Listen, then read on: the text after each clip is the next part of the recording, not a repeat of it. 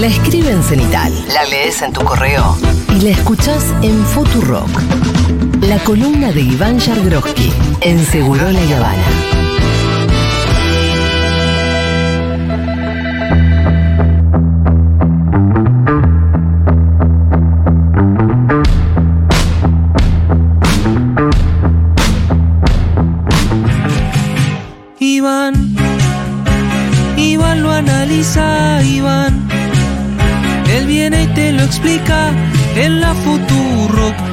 Newsletter de Cenital.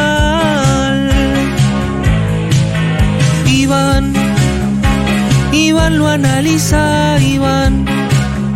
Él viene y te lo explica en la Futuro, el newsletter de Cenital. Qué grande. ¿Cómo llamaba el oyente que había hecho la artística para Iván? Joaquín. Justo Joaquín. llegaste para fin de año, Joaquín, igual. Podrías haber hecho. La verdad, Sí, Joaquín.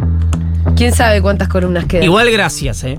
Sí, estuvo hermoso. Sí, Estuvo hermoso. Qué lindo año que estamos teniendo, más allá de los nudos en la panza, ¿no? De, porque Argentina. Yo hoy a la mañana pensaba esto, Iván. Qué aburrido no ser argentino, ¿no? Te tengo que decir algo, Sí. que es algo que digo mucho, Sí. que es. eh, a mí me gustaría un tiempito No serlo, sí, sí. Tipo un trimestre. Sí, un trimestre, estaría Un bien. trimestre que decís. Sí. "Che, no pasa. ¿De qué Ser puedo escribir? sueco un trimestre. ¿De qué puedo escribir? Yo siempre le pregunto a Alfredo Zayat, le digo, el, un periodista de economía sueco, Chiquea, ¿de qué escribe? ¿qué escribe los jueves que le toca a él? Claro. No, no, no. O sea, escribe cosas. Bueno, justo en Suecia ahora se cosas hizo. de unas comas, ¿viste? En, en Suecia se hizo ahora justamente un estudio sobre los vouchers. Totalmente. Sí. Ah, lindo, uno de los temas del newsletter de, de Cenital de hoy. Exactamente. Pero bueno, em, lo podemos abordar, si es que sé que no tenemos mucho tiempo. Me gustaría que arrancáramos por lo importante. Sí, entonces Es- no hablemos del newsletter porque como te decía fuera de aire escribí algo completamente olvidable. Bueno, no es el newsletter más brillante de todos, Sí. pero creo que igual tenemos muchas cosas para hablar nosotros. Ajá. No hay mucho más para agregar del debate porque ya se escribió, ya se dijo todo. Eh, fue un anime que le fue bien a Massa. Pero lo posterior, las esquirlas, llamémosle. Ayer hubo una reunión entre Macri y Milei que a mí me deja bastante intrigada. Que fue al hotel, viste, que no querían ser, no quería ser visto. No sé si él o Milei. Sí. No sí. quería que lo vieran. ¿De qué se trató esa reunión? Hay dos versiones. Ah, Como siempre. Ninguna de las dos Sí. habla de una situación armónica ajá. entre ambos. Sí. ¿Por qué? Está tenso. Sí, convengamos que es una persona completamente inestable, como es el caso de Milei, y otra persona que está muy acostumbrada a mandar, como Sí. es el caso del el ingeniero Mauricio Macri. Es una combinación que era previsible que no fuera armónica, mucho más después del resultado del debate. Es decir, del, del- del- del- cuando me, digo- me refiero a resultado no digo quién ganó y quién perdió, aunque también, sino cómo se dio el debate. Sí. ¿Por qué digo esto? Porque ya ayer a la noche había algunas versiones a las que yo repito, no les voy a creer porque son cuestiones que a una semana de las elecciones siempre me suenan más a operación que a dato, pero Sí. igual la tengo que traer sobre la mesa Sí. que tiene que ver con una fantasía que aparentemente tenía Macri en gestión, sí, con Milei presidente, que producto del debate esta- estaría intentando adelantar los tiempos. ¿Cuál es la fantasía aparentemente que, como yo no me atreví a publicarla y Jorge Fontevecchia se, atrevió a pu- se atrevió a publicarla, Ah, la voy, vas a decir ahora. voy a citar, no, cito a Jorge Fontevecchia, Ah, porque si no, soy un vivo bárbaro. Sí, sí, la de que, que la- el plan es que gobierne ella. Exactamente, que es que una vez Milei ganador, quien termine siendo presidenta sea Victoria Villarruel. Apostando a la inestabilidad emocional de Milei. Yo creo apostando que- a un juicio político. ¿Apostando a qué? Yo creo que mm, el- la operativa es lo de menos, me parece. Eh, lo, lo- lo que. Bueno, pero tenés que ser muy genio para que te salga todo así. Mira, cuando vos entornás. Hoy pensá que el entorno de Milei Sí. es un entorno muy chico. Sigue siendo una mesa de dos, él y Karina. desplazado Kikuchi, entró Guillermo Franco ya hace más de un mes de esto. Y Nicolás Pose, que sería, si Milei gana, seguramente el jefe de gabinete. En ese esquema,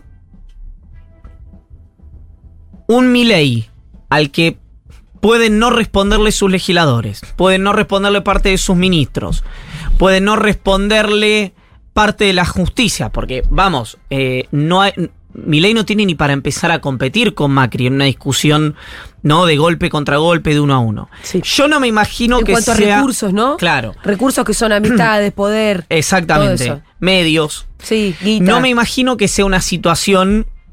No estoy diciendo que sea sencilla, no me imagino una, si- una situación imposible, pero qui- quiero avanzar con esto porque el planteo es que después del resultado del, eh, del debate, hay una versión que surgió ayer a la noche, repito, y que implicaría que esa intención de gestión se anticipara. ¿Por qué? Porque ven una situación complicada, gracias Nico, después de lo que ocurrió el domingo. ¿Por qué a mí me suena inverosímil eso? Que igualmente veremos. ¿Qué es que mi ley se baje? Porque como Exacto. digo, hay, hay gente a la que...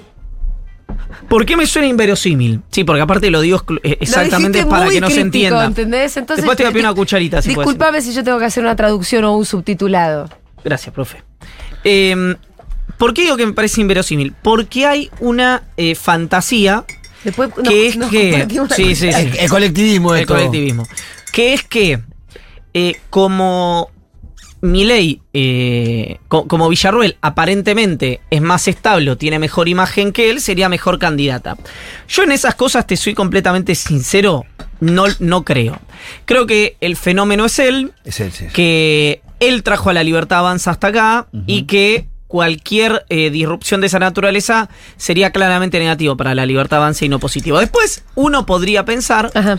Que es lo que me dicen a mí varios empresarios que han estado reunidos con Victoria Villarroel, que ella sí es eh, mucho más centrada y más capaz que Milei. Que por otro lado es algo Se que nota. se nota. Exacto. No, no, No no, te lo tiene no que tenés estar que tener nadie. inside information No. para, para eso. Pero está probado que los votos de Milei son intransferibles porque si vos analizás todas las elecciones de la Libertad Avanza en cada provincia, son Exacto. intransferibles. No, y además, Es verdad que ella imagínate- ganó centralidad también ¿eh? en el último tiempo. Sí, pero imagínate una situación en la que a 96 horas de la elección o poquito más, se- la gente no se va a enterar de esto, la mayoría de la gente en- entra al cuarto oscuro y no está, Sí.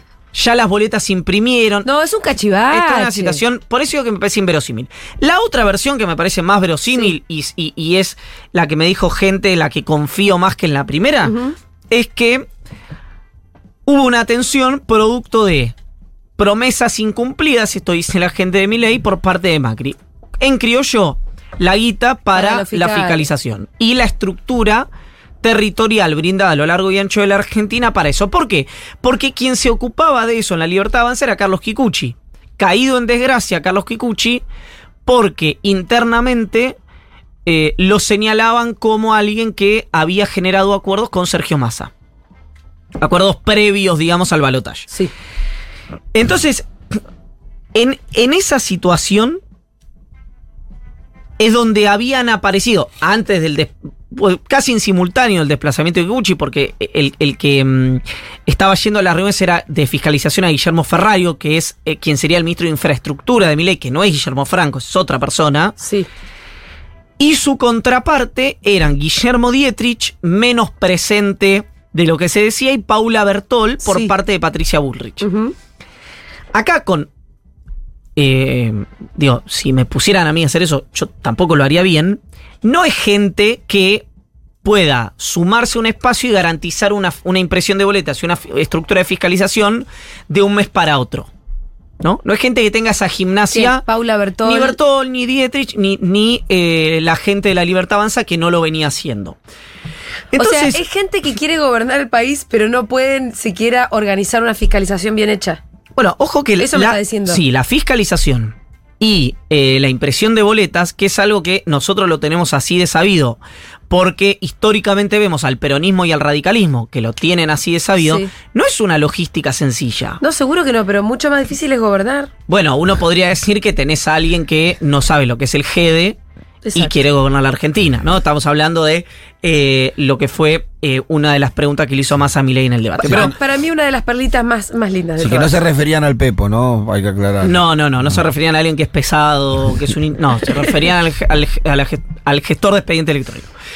Bueno, volviendo eh, al tema fiscalización, aparentemente tuvo que ver en parte con eso y en parte porque Macri, en lugar de, repito, estas son, las versiones son de la Libertad Avanza, en lugar de ocuparse de preguntarle a Milei qué necesitaba, Sí. empezó a preocuparse por lo que él mismo quería, ¿no? El mismo Mauricio. Lo que él necesitaba. Exactamente. Con lo cual, ahí hay una situación compleja Tengo porque. una versión. Sí, Fala, Fala Garota. eh, me dijo, me lo comentó un periodista, no lo voy a citar porque me lo comentó así. eh, que Paula Bertol no apareció más en las reuniones. Porque del otro lado, del lado de la libertad avanza, estaban queriendo agitar la del, la del fraude, ¿no? Como parte de la narrativa. No sé hasta dónde, pero como que era algo normal. Y Paula dijo, no, pará, este problema no existe en Argentina. Entonces no inventemos un problema donde no existe. Yo no me quiero sumar a este ardid. Y después apareció Patricia Bullrich en no sé qué foro, vos me lo vas a contar mucho mejor, Sí. diciendo que no, que no había fraude en Argentina. Hay un video, ¿no? Sí, sí, en Tele2, en el canal Bueno. Tele2 en Uruguay lo dijo. Eh, entonces ahí ya tenés Y otro- es verosímil la versión que te dan a vos Sí. porque Bertol reporta a Patricia Bullrich. Pues. No apareció más, entonces ahí también hay una discusión sobre qué hacer con la narrativa del fraude, me parece. Además de que no se están garantizando la- los fiscales y la estructura que el PRO había dicho garantizar, resulta que del otro lado están tipo con cierta liviandad dic- diciendo, che, vamos a hablarle de- del fraude también. Y no compran la- y no imprimen las boletas. Como para que todo sea hay que ver si del de otro algo. lado están queriendo, están en la misma. Mira, al punto tal está eh, el problema en la libertad avanza y en el PRO que a quien, quien tuvo de alguna manera que intervenir para armonizar ese vínculo es un empresario muy joven, sub 40, particularmente inteligente, sin experiencia política, pero con, eh, con una visión fina Sí. para los negocios ni hablar, pero también de la realidad. Es alguien que conozco, se llama Eduardo Bastita, y que, como es amigo personal de Macri y tiene una relación incipiente con Milei, intervino de alguna manera en la armonización del vínculo de esos dos espacios. Ahora, repito algo, si Dietrich, que fue ministro de Transporte, Sí. digo, de todos los que estamos hablando, junto con Paula Bertol, son los que más experiencia política tienen.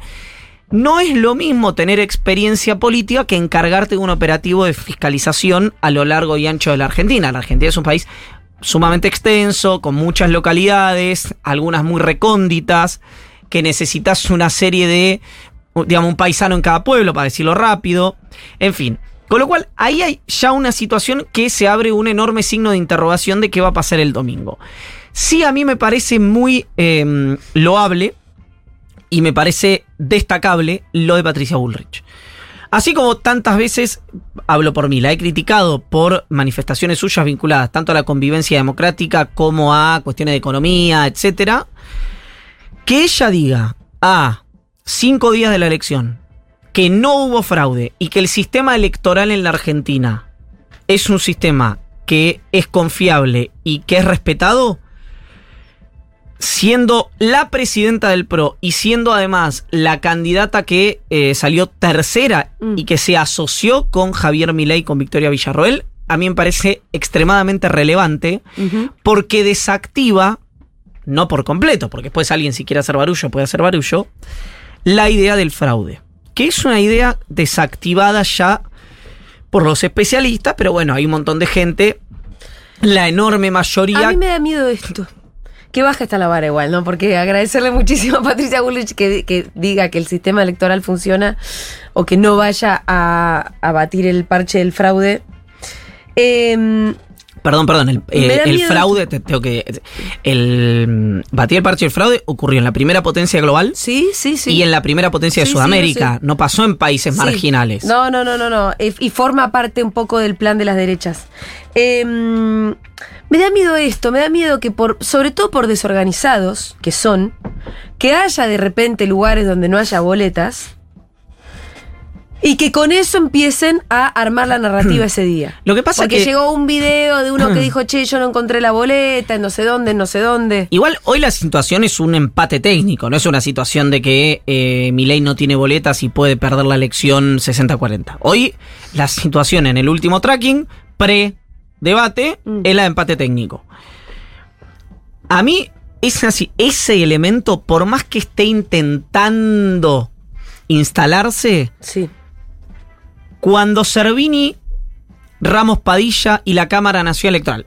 Sí. Servini, juez electoral en lo federal. Ramos Padilla, juez electoral de la provincia de Buenos Aires. Y la CNE, que es la máxima autoridad en materia electoral. Plantean públicamente, che, ojo que está existiendo este problema, ya le están anticipando Sí. a mi ley que no va Claro. a correr la idea del fraude si ellos no pudieron garantizar lo que garantizan los partidos políticos, que es La impresión de boleta y que las boletas estén en cada cuarto oscuro. Esto es importante. El Estado le da la plata a los partidos políticos, pero los que se tienen que encargar de imprimir y de hacer llegar las boletas a cada, a cada cuarto oscuro son los partidos políticos, no es el Estado. Esta es, que una diferencia dos importante. imprentas las que imprimen siempre. Sí, hay dos imprentas. Hay dos que imprimen. Sí. Yo, yo he ido a buscar de No es tan difícil. Vas hasta ahí, le Pagás, a, a veces eh, ni- ni hace la transferencia de dinero, el tipo ya sabe lo que tiene que hacer, dame los nombres, tiene los moldes, pum, pum, hay dos que la hacen. Bueno, ¿en qué va a consistir esta semana? Quedan pocas horas, vos dijiste recién, noventa y pico, ¿no? Un poco Yo más. me imagino una. mm, Una semana. A ver, reformulo. Pregunté y me dijeron no va a haber grandes sorpresas. Mm, Es decir, no es que Milei iba a decir que trae eh, a Fernando Enrique Cardoso de ministro de, de Economía o eh, que Massa trae a, a Rudy Giuliani de ministro de Seguridad. No, no, no, no, no hay, no va a haber en grandes Sí. eh, situaciones. Por lo menos lo que me dijeron. También abramos un, eh, digamos, un paréntesis. Si van a mm, dar un golpe sorpresa en la elección más importante de los 40 años de democracia, no me lo van a decir a mí antes de hacerlo. Sí, claro. ¿Para vos es la elección más importante de los últimos 40 años de democracia? Sí, indiscutiblemente. Eh, Córdoba es una clave importante, ¿no? Córdoba es una clave muy importante, sí. Y- Igual se va a terminar resolviendo en provincia de Buenos Aires, me imagino yo, pero Córdoba, el, el- el equilibrio Córdoba, Córdoba, provincia de Buenos Aires, va Sí. a ser eje. Dios mío. Eh, Es la, la situación es terminal, es ¿cómo- y, y cómo la ves la de Córdoba? Porque por ahí los analistas dicen, bueno, no, no, no puede sacar o tiene que llegar a los 30 puntos en Córdoba. Mira, el- si Obvio que depende de la provincia de Buenos Aires, pero de- obviamente depende de todo el país, pero Sí. si uno tuviera que poner dos lugares Sí, centrales, son esos dos. Son esos dos. El, eh, en la provincia de Buenos Aires, Massa tiene que sacar 30 puntos de piso Sí. en Córdoba, que fue lo que sacó Daniel Scioli en el balotaje con Mauricio Macri. Para eso, uno puede pensar en gestualidades. Las hubo, Sí. la cercanía con Natalia de la Sota, el comunicado del PJ de eh, la ciudad donde Martín Yarlora era intendente, han de ser intendente de Córdoba Capital, el propio trabajo que están haciendo varios de los intendentes del Partido Justicialista de Córdoba. Con Estela. Chiquita, chiquita, Muy chiquita. muy chiquita. Dicen que el, jueves, de que el jueves en el cierre de Milei en Córdoba haría algunas declaraciones como para darle un chirlo a eh, Schiaretti a Milei. No lo sé. Ahí, Lo, lo tiró Ibáñez ayer, ¿no? Sí, ayer, Pablo. ahí tenés dos lecturas. Como que podía Otra pasar. vez, dos hipótesis. El macrismo confía todavía en que Schiaretti, antes que termine eh, la campaña, le va a hacer un guiño a Milei. Mm. La campaña de masa piensa exactamente eso que acabas de decir vos, que Lo es que otro. lo contrario. a un chirlo. Lo cual habla muy bien Sí. del manejo de los tiempos y de la ambigüedad del De gringo verdad ¿no? que- por otro lado.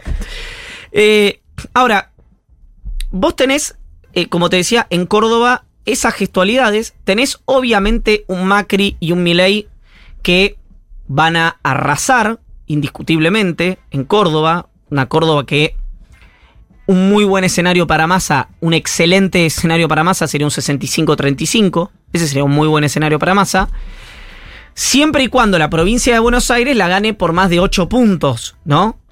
Y que no pase otra vez, porque después pasa un cisne negro en el no hay el NEA, ¿no? Si en el no hay el NEA el peronismo saca 80-20, bueno, el partido está liquidado por más que eh, salga 70 Sí, en claro, Córdoba también. y sean 5 Sí, puntos la provincia. Lo que pasa es que de ahí uno espera un comportamiento más o menos similar al que hubo en las generales. Sí, Por sí. ahí sacando un poco más de diferencia masa. Sí, sí, seguramente en el no y el Pero no la diferencia que sea definitiva, ¿no?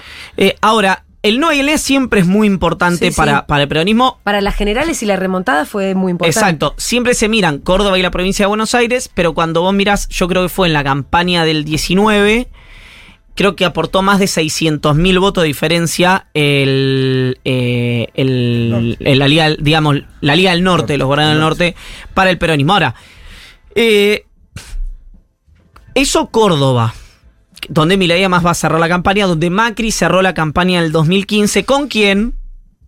¿Con quién? ¿Con quién viajó Macri en el avión? ¿A Córdoba? ¿Con masa? No, no, estoy tirando no, no, No, fuera. El cierre de campaña fue en el Orfeo. Sé con quién. Hay alguien importante, no se me va a hacer. No, ya se me fue. Con, me pongo de pie, Enrique Nosiglia, me siento. ah, Que ayer, que ayer, en la inauguración de una placa de una estudiante de la escuela Lengüitas desaparecida por la última dictadura militar, la hermana del Coti Nosiglia, ¿Tiene una hermana desaparecida el Coti? claro, De apellido Nosilia. Exacto. Dijo Enrique Nocilia, tal vez la persona más icónica desde el regreso de la democracia para el radicalismo, ¿no? Es decir, perdón, viva, porque Sí. Raúl Alfonsín, por A vos supuesto. te dicen decime un radical y vos decís Coti Nosilia. Yo digo Alfonsín, pero después digo Nocilia, Eh, indiscutiblemente. Nocilia, sí. Indiscutiblemente. Sí, pero es más de la rosca, ¿no? Bueno, puede ser, puede ser. Yo creo que la gente común en la calle, creo que. No, no, no, no, no, No. no, es alguien muy conocido, es cierto. Tampoco el radicalismo tiene. Eh, Pero es un tipo que mueve, que teje. Absolutamente. ¿Y por qué te decía lo de Macri? Porque fue uno de los grandes arquitectos de Juntos por el Cambio. Sí. Y bueno, ayer habló tal- en contra de la dictadura militar. No, ayer, eh, o por supuesto, pero además dijo, votemos, Sí. cito de memoria, tengo el audio si quiero lo mando, pero cito de memoria, votemos racionalmente, votemos a favor de la democracia y no a favor de la locura y la irresponsabilidad como proponen algunos hoy. Bueno, en una clara señal, clarísimo. eh, acompañando a Massa. Si uno tuviera, además, que ver qué están haciendo sus alfiles, están jugando abiertamente para eh, la campaña de Sergio Massa, concretamente Emiliano Jacobiti. Sí, sí. Más, más Jacobiti que Lustó incluso, ¿no? Es Yo tengo una pregunta. ¿Con qué herramientas estos alfiles juegan en la política? Porque no es que traccionan ellos votos por representatividad. No, bueno, Lustó sacó un importante sí, porción pero de votos al en mismo la ciudad de tiempo Buenos Lustó no Aires. está militando para masa. No. son otras las cosas que hacen, eso es lo que te No, después decir. lo que tenés del radicalismo concretamente es si fue la UCR la que más que nadie le fiscalizó la elección a Juntos por el Cambio y hoy no lo hace con Milei, ni en Capital, ni en provincia, ni en Córdoba. Bueno, ahí se abre también un interrogante de con quién va a jugar la Unión Cívica Radical. Yo veo hoy abiertamente Por a la abajo están jugando con más. Exactamente, eso. acá en la ciudad te das cuenta. Yo lo que quiero preguntar ellos es qué quiere decir cuando jugás por abajo. Yo, a lo- o sea, lo que vos ves, los comités radicales de la ciudad de Buenos Aires, juntando a sus afiliados, llevando a votar a masa. Exactamente. Así. Es más, llamándote a vos pidiéndote boleta. Exactamente. Así es, che, ¿tienen boleta? Nosotros vamos, Eh, tomen. Ahora, la pregunta, como siempre, es, igual que con el debate, que es impacta o no impacta, porque uno Sí. podría pensar, che, eh, ¿Cuántos puntos son eso? No sé. es, es imposible que no impacte. Después decís, ¿por qué es imposible? Es decir, la decodificación de la sociedad, de lo que ve en televisión, yo aparte lo vi el día después conversando con gente, dije, ah, ok, tengo la brújula, así hace la brújula. Porque yo, yo lo que vi fue algo completamente determinante, indiscutible. Sí. Eh, vi gente que vio otra cosa. Gente... Pero sabes que cuando sedimenta queda me parece más Puede lo ser. verdadero. Sí me Al otro dijeron- día vos veías la tapa de todos los diarios. No, eso ni hablar. de todos los diarios y también incluso diarios de ex- el exterior, Sí, sí, fuera de sí. Argentina, que más había bailado. No, eso, es- pero no, no digo eso. Eso, eso fue indiscutible. Sí. Eso fue. eh, ¿Y a qué te referís entonces? a si ese baile Sí. se decodificó como un activo de masa, Ah. se lo vio a masa como un político profesional y eso hoy no es tan positivo. Si se vio, como dijo, dijeron algunos periodistas, que Massa le hizo bullying a Milei, si Milei llegó a victimizarse, yo creo, y cuento una Sí. infidencia, Sí, creo no, cuento una infidencia. Después del bloque de economía, sí. y el siguiente, que no me acuerdo cuál fue, van a un corte, Massa va a boxes, y ahí Guado de Pedro, Juan Manuel Olmos y Anthony Gutiérrez Rubí, que evidentemente hablaron ellos Sí. antes de decírselo, dijeron, Baja. baja. ¿Por qué? Porque si Massa seguía con la dinámica que venía trayendo, podía victimizarlo. Sí, Si eso ocurría, yo te decía, che, puede haber sido contraproducente para Massa sí. el baile que le dio. En esta situación, creo que paró a tiempo. Total. Como siempre. Parecía muy profesional todo eso también. Como siempre nos vamos a enterar el, domingo. Creo que el mayor error de Milei en el debate fue la reivindicación de Margaret Thatcher. Bueno, eso fue muy grosero. porque Malvinas es, es algo que es como la factura de luz, digamos, si se me permite una comparación Sí. eh, frívola. Sí, la comparó con un partido de fútbol, así no te no, no, a lo que me refiero es cua- cuando el tema entra a tu casa, Mm. no te pregunta a quién votaste. Malvinas es una situación muy, eh, muy delicada, muy querida y a la vez muy dolorosa para los argentinos que votan a Milei, a Massa, a Bullrich, a Larreta, al radicalismo, al peronismo, a la izquierda, a, a los que no votan, etcétera, etcétera, etcétera. Entonces, la reivindicación de la persona que ordenó y reivindicó el hundimiento del general Belgrano fue muy, muy nociva para Milei. Aparte vincularla justamente con un jugador como Mbappé hizo que una parte de pibe de 16, 17 años, Mbappé, eh, Thatcher, fueran a googlear rápidamente. No, de hecho, las búsquedas de Google se disparaban cada vez que. No, no solamente lo que decía Massa, ¿no? Que Massa pro- proponía búsquedas en una eh, articulación inteligente con el trabajo en redes que estaba haciendo Unión por la Patria, sino que además se buscaron otras cosas. Una, una de las búsquedas más. eh, de, de- Una de las palabras que más se buscaron es qué son las pymes. Por ejemplo, cuando hablaban de pymes. Es decir, no era solamente lo que proponía Massa, sino Sí. obviamente lo que surgía Total. del propio debate. También, esto yo hice un comentario muy breve ayer, igual no quiero pelearme con nadie, pero... no lo hagas entonces. No, que a mí me, sorprendió mucho que la segunda, eh, la segunda pregunta fuera de qué signo son. ¿Qué ¿Cómo? quiere que te diga? La segunda pregunta más buscada era de Ah, qué no signo masa, de qué signo es mi ¿Y de qué signo son? No, yo no sé, Ah. porque a mí no me importa eso. Ah, ok. Eso es lo que yo digo. Ok. Que me parece un poquitín preocupante y yo no le falto el respeto a la astrología, pero... Bueno, Eh, bien, ¿puedo seguir? sí, por favor. Entonces, con el resultado de, eh, del debate,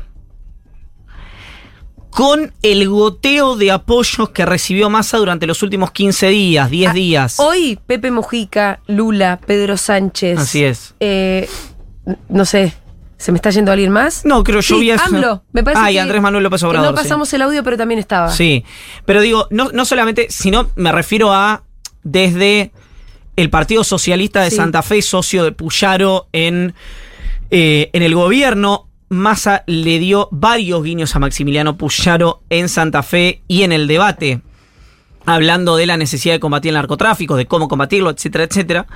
Eh, la eh, l- digamos toda la dinámica de organizaciones de la sociedad civil. Quiero contar algo acá que me, había, me olvidé escribirlo hoy, Sí. que es muy importante, que es que varias organizaciones de la sociedad civil, entre ellas una que yo- nosotros conocemos bien, que es Fundar, CIPEC, Poder Ciudadano, y Endeavor, que es una organización modelo eh, en cuanto al apoyo que le da a los emprendedores en Argentina, en general de- del rubro eh, de la tecnología, pero emprendedores en general, firmaron una solicitada e hicieron un comunicado que lo que eh, decía, lo que sostenía el comunicado era más y mejor democracia, no al odio, y que la discusión sea, estoy por, por supuesto resumiendo el, el concepto, discutir con el otro y no querer aniquilarlo. No llamaba a votar por Massa, no llamaba a votar por Milei, no hacía hincapié en ninguna de las declaraciones que habían hecho ninguno de los dos candidatos. Era algo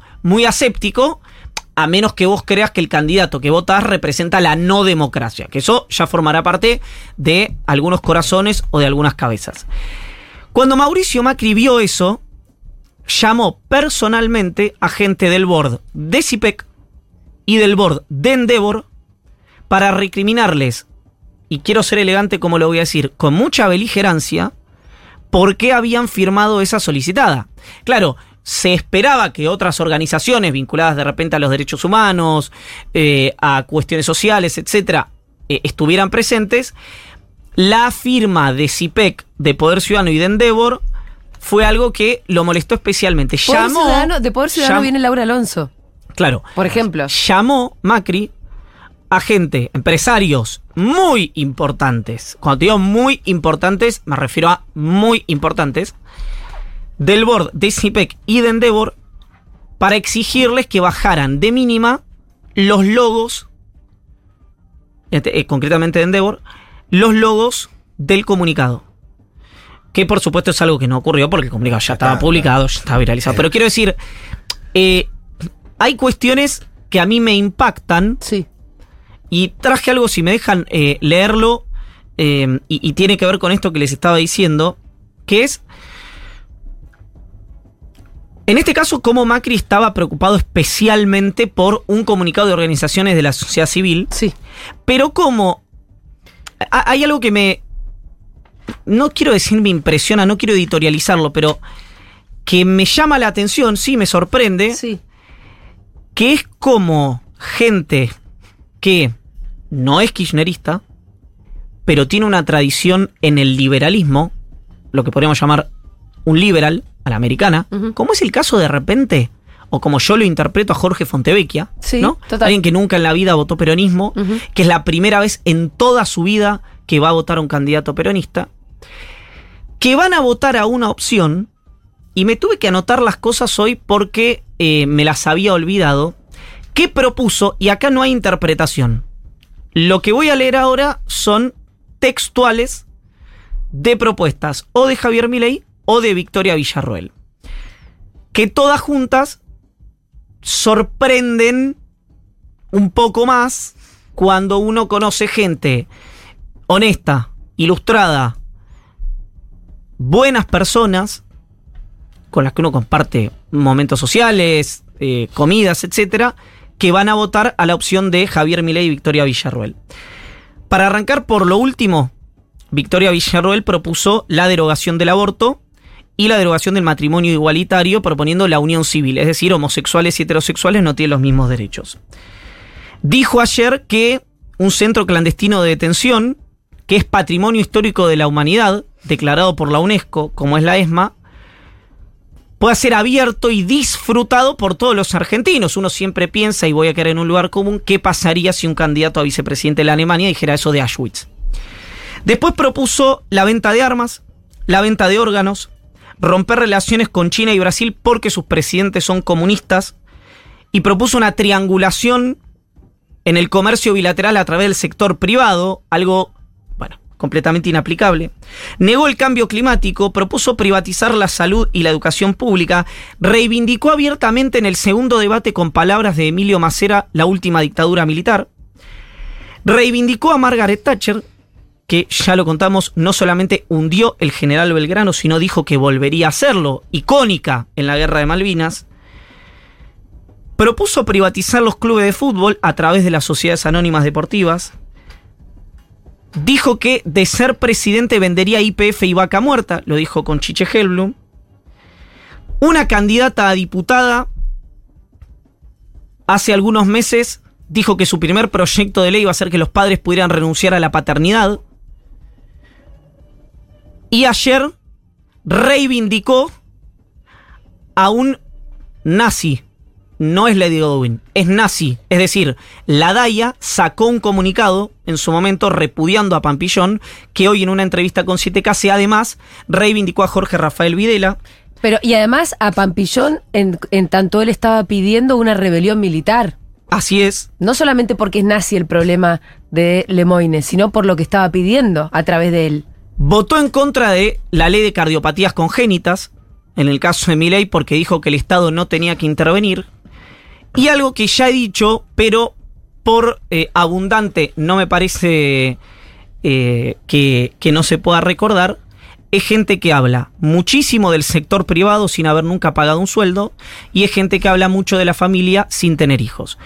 Todo ese esquema, todo ese esquema que acabamos de relatar, que todo junto propone una miscelánea compleja, es lo que el domingo va a votar la gente que ponga la boleta de la libertad avanza. Seguramente si alguien escucha esto dirá, está bien, pero si eh, voto a masa estoy poniendo una boleta, lo que quieras, lo que quieras, no hay ningún problema. Nunca estuvo tan claro y hoy me lo anoté porque estaba eh, tratando de recordar, ¿no? ¿Qué era lo que lo que había pasado durante esta campaña? Y dije, me están quedando muchísimas cosas afuera, pero ya está sola. Y salud pública lo dijiste? Sí.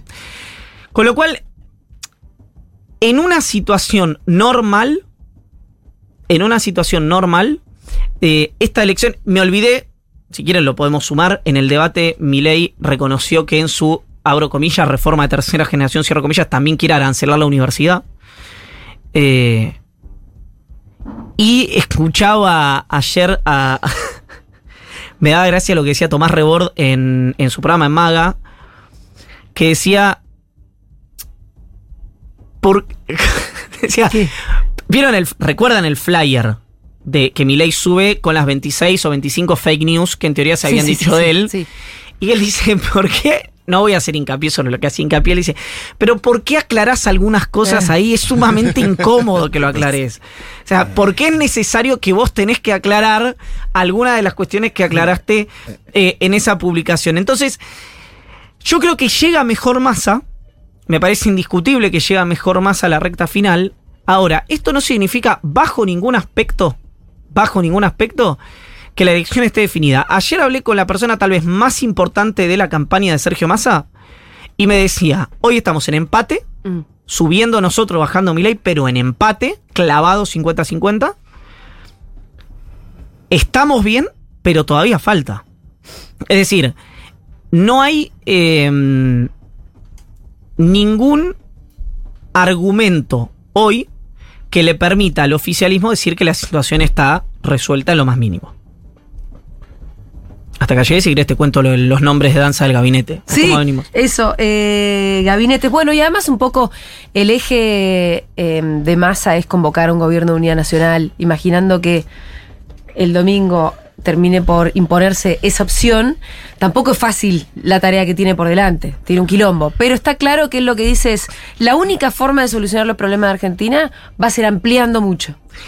A mí hay algo que me contiene de la propuesta de masa y que no significa bajo ningún aspecto una carta blanca o decir si gana masa se resuelven automáticamente mm. los problemas de Argentina ni por asomo, que son tres cosas puntuales toda la gente que lo rodea, ¿no? Estoy hablando, bueno, obviamente del propio Massa, hablo de Guillermo Michel, hablo de Lisandro Clery, hablo de su equipo más cercano, conoce el Estado. Y eso no significa ser un político tradicional, significa saber qué tenés que administrar y qué botones tenés que tocar para resolver las cuestiones. Después veremos si lo pueden hacer.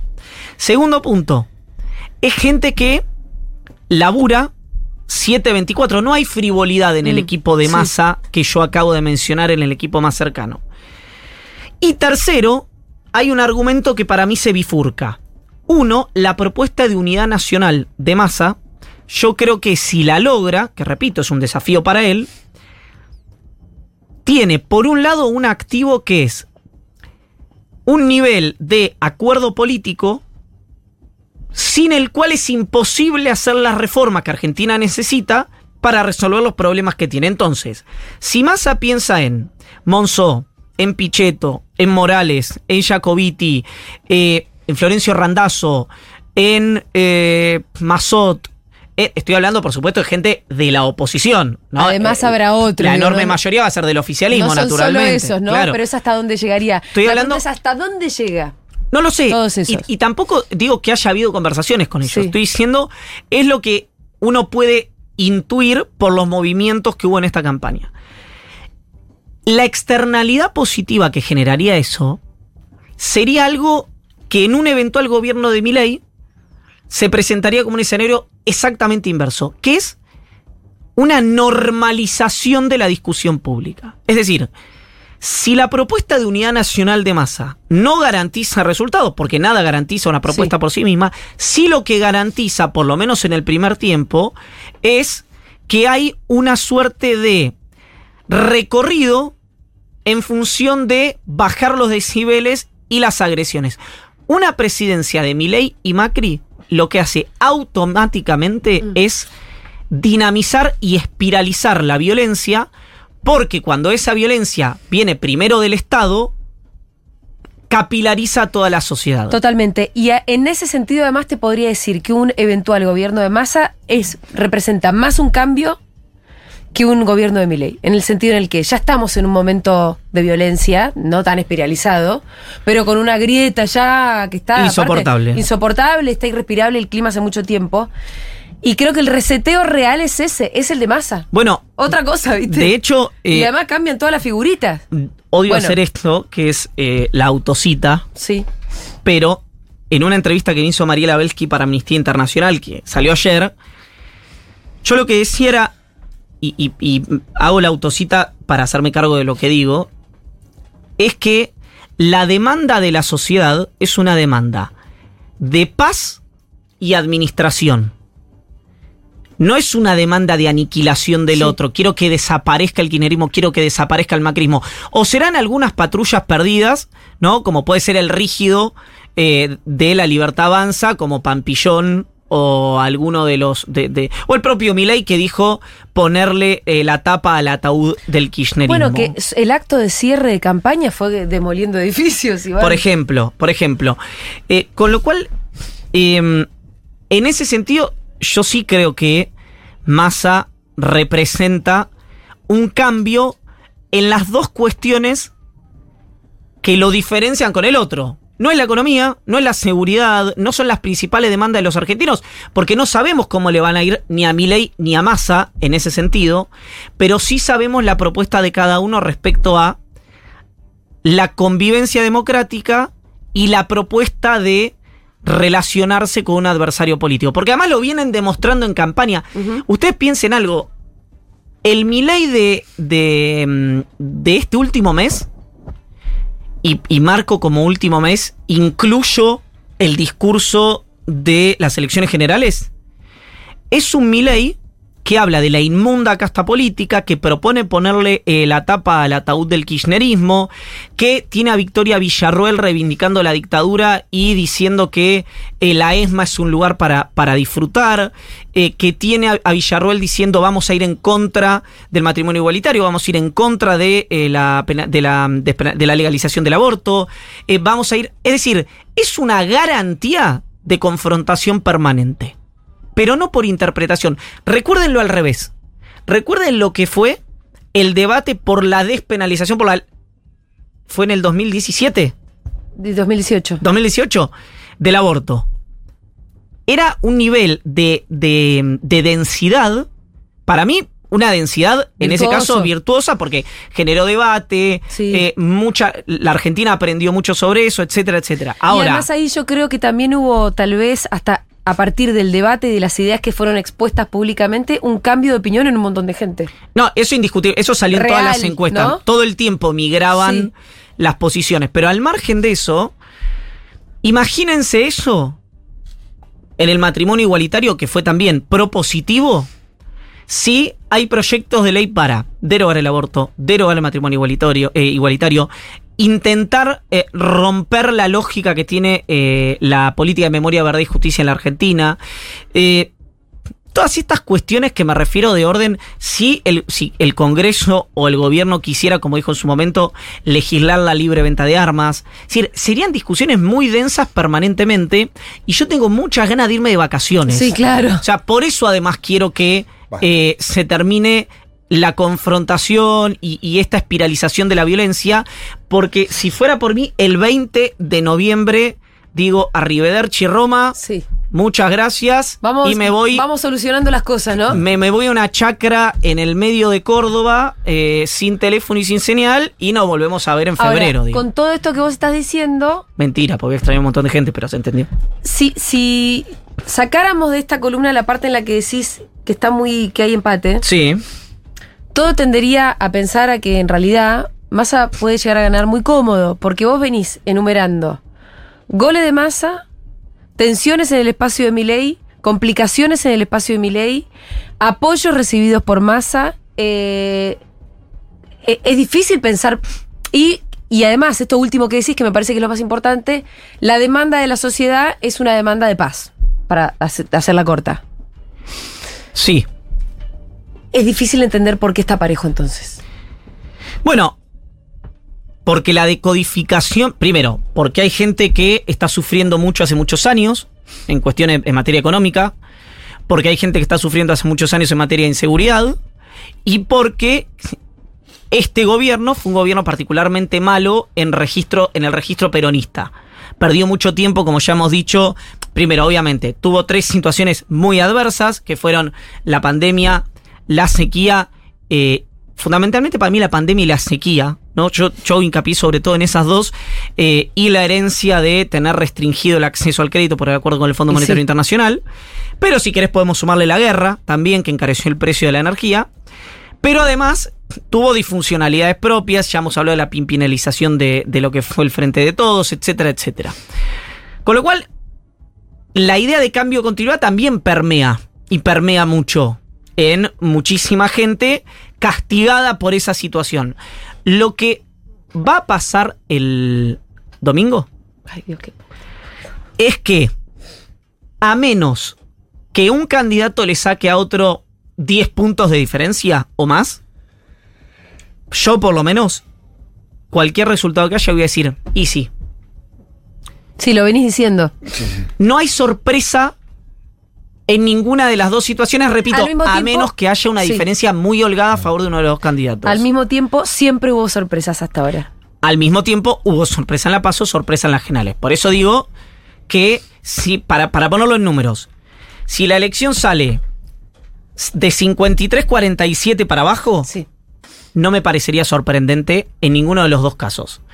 Porque si gana Milei, te diría, y bueno, sumó todos los votos juntos por el cambio, ¿no? Y hubo una suma nominal, se le fueron todos los votos a Milei, ganó. Si gana más, va a decir, y sí, cómo la sociedad argentina iba a dar un salto al vacío eh, votando a una persona que demostró Claro. ser eh, inhábil para, man- para, para administrar los destinos de la Argentina. En cualquiera de los dos casos te diría, y sí, era esperable. 140 puntos de inflación, era esperable. Y mi ley era esperable. Ahora, vos me decís, ¿gana más a 55-45? Para mí sería una sorpresa. ¿Gana mi ley 55-45? Para mí sería una sorpresa. Para vos lo que sería una sorpresa sería la distancia entre cualquiera de los dos. Exactamente. Exactamente. Creo, repito, que el lunes o el domingo a la noche, recuerden que se van a conocer temprano los resultados. Y son Sí. dos, dos candidatos. Temprano. Creo que los, los 20, eh, a las 21 A las 21 lo propuso la CNE. A mí lo que me dijo gente de la DINE es que 20, 20, 30 ya, Ya van a está. tener tendencia definitiva. Ahora, Y pero si es finito, no, no, aún... eh, Aún que sea Aún finito. que sea finito, sí, sí, sí. Como fue, si te acordás, Scioli reconoce la derrota a las 6 de la tarde, 6 y un Sí. minuto, y eh, a las... 6 y un 10 minuto reconoció la derrota. Sí, creo que fue Sí, muy, muy pronto. pero- no, no, no. 6 y un minuto no, pero que decir, la, es- la reconoció muy tempranamente. Todos nos enojamos por eso. Igual inclusive. fue para, fue para todo, fue sorpresivo, porque aparte después se achicó un poquito más la Y a las distancia. 11 de la noche terminó 51-49. Claro. ¿Pero qué, qué explicaba eso? Bueno, que la elección, eh, evidentemente lo que hizo fue achicarse. A mí lo que me dicen es que 2030 va a estar casi el 75% escrutado. 2030. Claro. Pero si es una elección que se define por 300.000 votos, A mí, lo que yo no, no tengo eh, manera. no sé, igual te estoy molestando. eh, ahora, también vamos a tener una tendencia antes con las mesas testigo de cada uno de los espacios. De la Libertad Avanza y de Unión por la Patria. Así que bueno, tempranito. ¿A qué hora decís que está la tendencia? de Sí, yo creo que siete y media, Siete, siete y media. ocho, ocho como tarde, lo que te estoy diciendo. Bueno, la próxima vez que nos veamos en esta columna vamos a tener eh, presidente. Nuevo presidente. Efectivamente, efectivamente. Un nuevo presidente que se Te hará estás pidiendo el taxi, ¿no es cierto? Ya me lo pedí. Bien, eh, hasta que llegue el taxi, ¿te puedo preguntar algo más? Puedes preguntar lo que quieras. ¿Qué, ¿Cómo estás viendo la campaña más, eh, en el- su sentido más puro de masa? La campaña, lo brasilero, la micromilitancia, la gente en el subte. Ah, creo que ¿Qué se activó, que se? ¿Qué, qué ves ahí? Que los últimos 15 días. eh, no, los brasileños son una cosa, es la profesionalización, Sí, digamos, de total. esa campaña. Después está la campaña silvestre con el- la famosa gente en el subte. Eh, hoy vimos a un médico de setenta y pico de años. Docente. Eh, no, Médico no. docente. Ah, médico docente. Eh, que había sido jefe de área en la universidad, en el hospital de clínica de la Universidad de Buenos Aires, una eminencia, digamos, desde el punto de vista, diciendo, che, por favor, digamos, dense cuenta de lo que está, de lo que está por pasar. Ya sabemos que las cosas están mal, pero. em, eso se activó, se activaron las universidades, las organizaciones del tercer sector, los clubes de fútbol, eh, Taylor Swift, qué sé yo. ¿Tuviste de- Aparecieron. Tuviste de todo. Tuviste de todo. ¿Pero por qué? Porque piensen que no, que el candidato es un candidato que decidió, incluso ya muy entrada su carrera política, lastimar a un montón de colectivos. Digamos, desde partidos políticos como el radicalismo, Mm. que se ensañó especialmente. Eh, bueno, ya todo el mundo sabe lo que dijo Milei, Sí, lo hemos contado, sí. pero quiero decir, eh, por eso me parece que este, ¿se acuerdan cuando yo traje acá el, el videíto de Avengers? Sí, nunca Hay- lo olvidaré. 14 millones 733 mil futuros Sí. en cuánto ganamos en uno. Sí. Este es el único futuro posible en el cual el gobierno podía tener una oportunidad de triunfo y es por obra y gracia, por obra y gracia de la habilidad de su candidato, de Sergio Massa. No digo que el resto no haya ayudado, quiero decir, aún con el resto ayudando, con otro candidato, esto no hubiera ocurrido bajo ningún aspecto. Y también me parece, te agregaría que Milei la llevó muy, Por supuesto. muy al límite. Por supuesto. Muy al límite. Si no la hubiera llevado Sí. tan al límite, creo que la elección sería mucho más difícil para nosotros. Eh, en una película, Milei sería una creación de masa. Claro, claro. Y en la realidad, me tengo que ir a Y vaya creo que pasó por seguro la Habana.